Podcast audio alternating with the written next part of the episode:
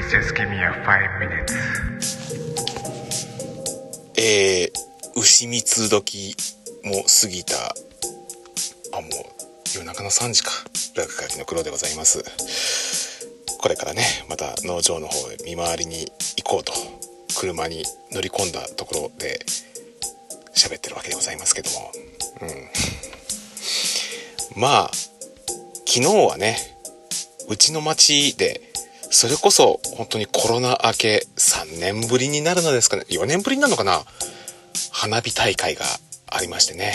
えーうちのアパートの方からねこう遠くの方にねその花火がねパーンパーンドーンドーンって音が聞こえてねその山あいの向こう側の方からねこうちらりちらりと見える花火がねいやー美しかったなっていうかうーん。なんか寂しくなるなっていう感じがして、えー。それこそコロナ禍の中ではね本当にお祭りとかそういったものは全部自粛ですっていう風に長いことやられていたっていうのもあってでもそれをしちゃうと花火職人さんたちの仕事がなくなってしまう、えー。花火という伝統文化がなくなってしまうっていうまあそういう危機感もあったんでしょうな。えー特別的になんかそういったお祭りはしないけどもそのうちの町の各箇所で花火をちょこっとだけ打ち上げて皆さんのご自宅からでも見れるようにしますどうかこれで皆さん元気をつけてねこのコロナ禍の苦しい中を乗り切っていきましょうねっていうような、まあ、うちの町からの計らいみたいな感じですよね。えーただ、それだけ会場があちこちバラバラ、しかも小規模でポンポンポンって打ち上げるとなると、心配なのが、それがきっかけで火事が起きてしまうかもしれない。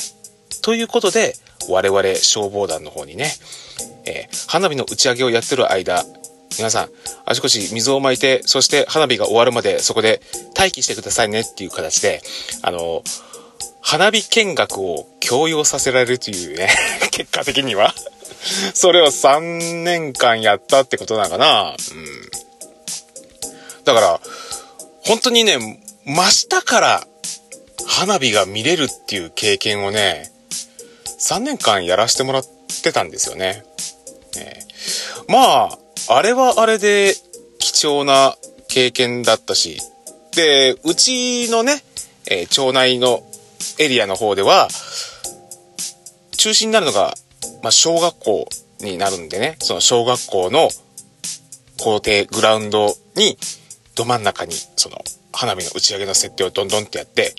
で、我々はね、その周りをね、こう、放水で、こう、水をまいて、火がつかないようにね、こう徹底しておいて、そして、こう、プールですよね。もうプールも、もうコロナ禍の中使えなかったっていうことだから、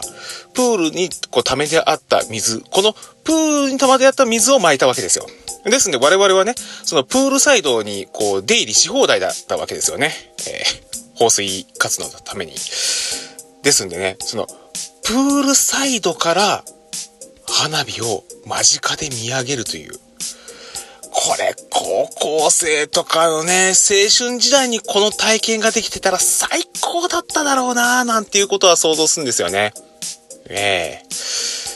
えね、こう、クラスのみんなでさ、そうやってこう、水をバーって撒いた後にさ、自分の通っている学校の校庭で、どでっかい本格的な花火をバンバンって打ち上げて、それをね、間近で、その、ね、クラスメイトの子たちとね、で、ちょっと遠くの方にはね、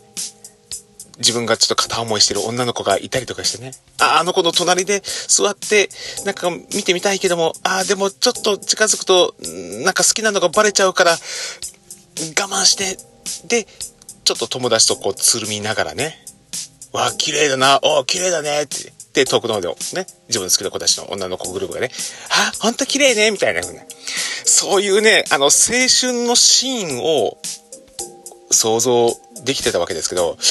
まあ実際はね、小学校のプールサイドで、えー、消防団の活動服を着ているおっさんたちが集まって、ああ、綺麗だね。早く終わんねえかな、みたいな感じで。